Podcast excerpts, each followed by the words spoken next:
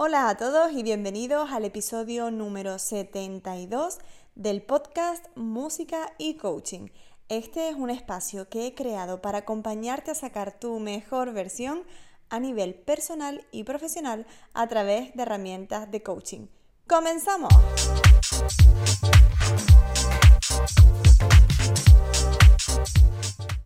Antes que nada y para quien no me conozca, me presento. Yo soy Laura Ortiz, soy graduada superior en interpretación de piano, coach certificada especializada en músicos y artistas y experta en inteligencia emocional. Mi propósito no es otro que ayudar a músicos y artistas a encontrar el balance en sus vidas personales y que esto les permita mejorar su práctica instrumental, alcanzar sus objetivos y además sentirse bien en el proceso, reforzando su autoestima y autoconfianza.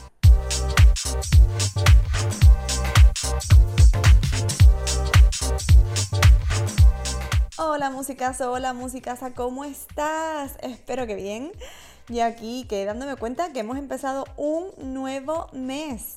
Hoy es 1 de noviembre, Día de Todos los Santos, festivo en España y además, por cierto, el cumpleaños de una de mis mejores amigas a la cual le envío un besazo y un abrazo enorme desde aquí porque de verdad que contar con amigos de calidad es un auténtico lujo y es algo que debemos agradecer y celebrar siempre.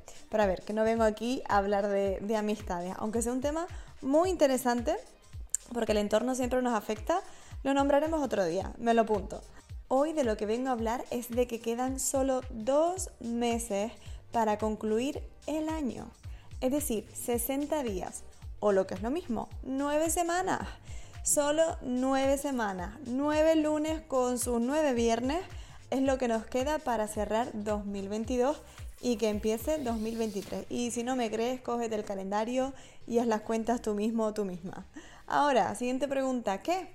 ¿Qué tal? ¿Cómo se ve desde esta perspectiva ahora? ¿Qué tal se ve el mundo y el panorama? Que conste que no lo digo para agobiarte, que no es para nada, mi intención, pero lo que sí quiero es que tomes conciencia. Mi idea con este episodio es ayudarte a pensar en qué punto estás ahora. Si eres estudiante, es probable que para antes de Navidades pues tengas audiciones, exámenes. Si eres profesional, para esa fecha seguramente tendrás concierto. Y si además de profesional eres autónomo, pues bueno, para ese entonces, aparte de los conciertos y proyectos que tengas, también te tocará, como a mí, hacer el trimestral. Qué alegría, qué alegría, qué alegría. Pero bueno, ¿qué quiero decirte con esto? Dos cosas. Por un lado, que tenemos que prever todo lo que se nos viene encima. Por otro, que dónde estás tú con respecto a esos objetivos que te marcaste para este año. Así que si estás aquí escuchando esto, ya sabes que a mí me encantan los ejercicios prácticos, hoy te propongo lo siguiente. Primero de todo, si tienes una lista con lo que querías conseguir en 2022, porque la elaboraste a principio de año o a mitad de año o cuando fuera, retómala, sácala a la vista, revisa todo lo que escribiste y ponte a mirar qué cosas has conseguido de las que te habías propuesto. Yo, por ejemplo, te comparto mi, caso. A principio de año lo que yo me propuse era que sí o sí, este 2022 tenía que salir mi curso grupal. Fue algo, mi, mi, meta, vamos, principal. En esto es lo que más centrada ha estado este año, aparte de mantener las sesiones, ¿no? Y resulta que en octubre ya lo lancé. Apenas llevamos un mes de la edición de lanzamiento. Estoy súper contenta, de verdad, por la acogida que ha tenido, por los músicos que están ahí dentro y de verdad por poder ayudarles a trabajar esa autoestima y autoconfianza. Y porque sé que es algo que voy a seguir repitiendo porque me está dando muy buenos resultados, sé que estoy ayudando a gente y es maravilloso el ambiente que se crea. Esto fue algo que yo me propuse que tenía que hacer sí o sí. Era mi único objetivo de este año y ya lo tengo hecho. Eso no significa que no trabaje nada más, que no tenga nada que hacer, porque bueno, como ya lo he lanzado, pues ya me puedo relajar. No, al contrario, tengo que seguir creando, tengo que seguir trabajando y mejorando para que los músicos que están en esta audición lo aprovechen al máximo pero también para que los músicos que se, apunten en las próximas ediciones pues tengan el mejor contenido posible. Pero bueno, eso viene en el día a día. Lo más difícil que era crearlo, llegar, lanzarlo y ponerme ahí a diario a trabajar en ello, ya está, ya está hecho. Algo que, pues mira, hace un año por estas fechas esto no formaba parte de mi vida. De hecho, bueno, me lo podía imaginar, pero sinceramente yo tenía muchas dudas de que pudiera lograr esto.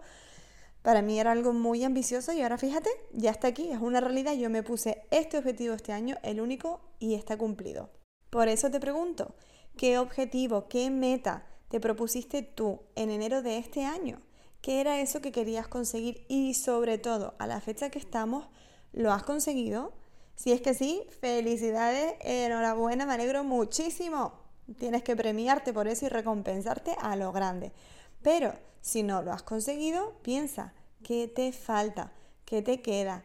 ¿Qué necesitas? Define eso y empieza a dar ya pasos concretos para lograrlo. Créeme cuando te digo que no necesitas terminar el año habiendo cumplido 35 metas. Con que consigas una de las que te habías propuesto, ya tu año va a cambiar, ya va a ser distinto. Porque la información que le das a tu cerebro y a ti mismo personalmente es que ya sabes que puedes hacerlo. Te has movido de sitio, has avanzado e inevitablemente tu autoconfianza se ve reforzada al verte a ti mismo, al verte a ti misma, comprometerte con algo y continuar hasta conseguirlo a pesar de todos los baches del camino. Esto es por lo que yo siempre les propongo que cuando se marquen metas del tipo que sea para un largo plazo, por ejemplo, para un año, siempre proponte, si vas a empezar con esto, solo una meta.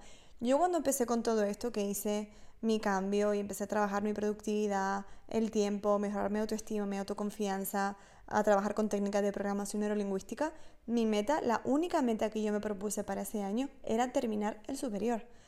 Era como, sí o sí, yo este año termino y me saco el título y me da igual lo demás.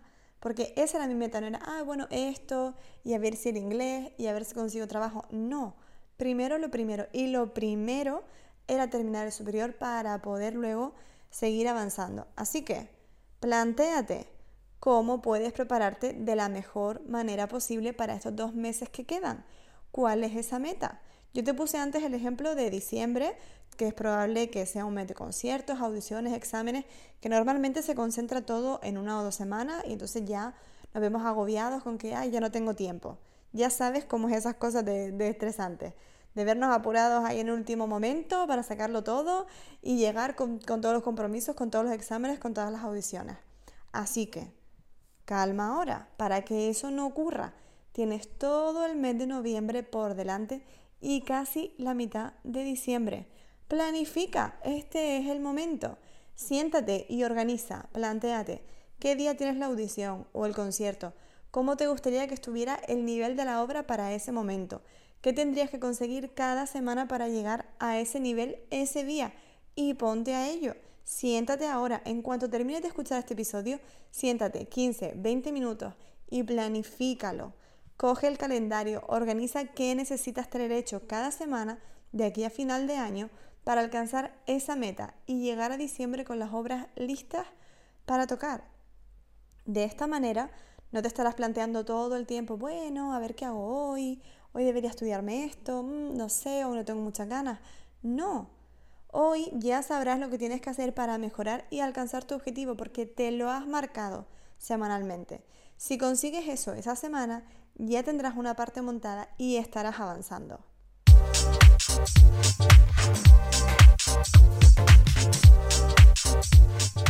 No quiero extenderme mucho más con esto porque de verdad quiero que te quedes con la idea de este episodio y sobre todo que te pongas a trabajar con los ejercicios que te he dejado.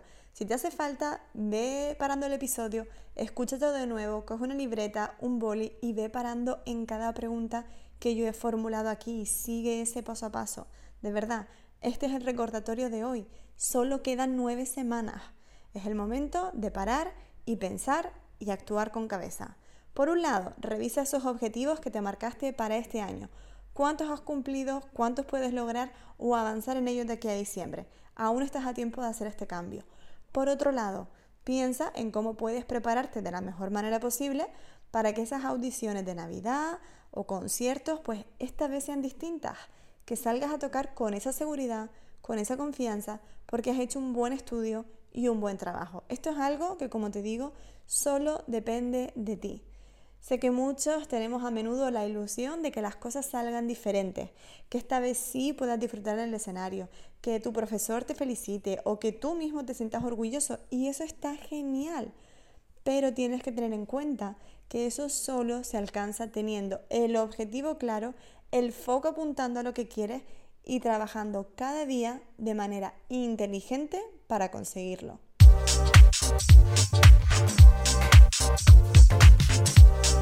Así que ya lo has visto, musicazo. Queda muy poquito para que termine el año. Este es el momento perfecto para ponerte manos a la obra y dedicar un tiempo para evaluar cómo están tus objetivos respecto al año pasado, ver qué puedes cambiar y tomar acción para conseguir lo que quieres. Recuerda, como te digo siempre, que nada de esto sirve si no empiezas a tomar acción y a ser tú la persona que cambie su vida para mejor. Así que, aunque sean cosas muy pequeñas, Empieza a hacerlas y a tomar las riendas de tu vida para colocarte cada día un poco más cerca de ese objetivo o de ese sueño que quieres alcanzar. Si te gusta este contenido, ya sabes que también comparto contigo a través de otras plataformas como Instagram, Facebook, YouTube o Twitter, donde puedes encontrarme bajo el mismo nombre, Laura Ortiz Coaching. Sin más, me despido, te mando un abrazo enorme, muchísimo ánimo para este inicio de semana, que disfrutes si puedes de este día festivo. Yo te aseguro que, como te dije, es el cumpleaños de mi amiga. Vamos a ir a celebrarlo.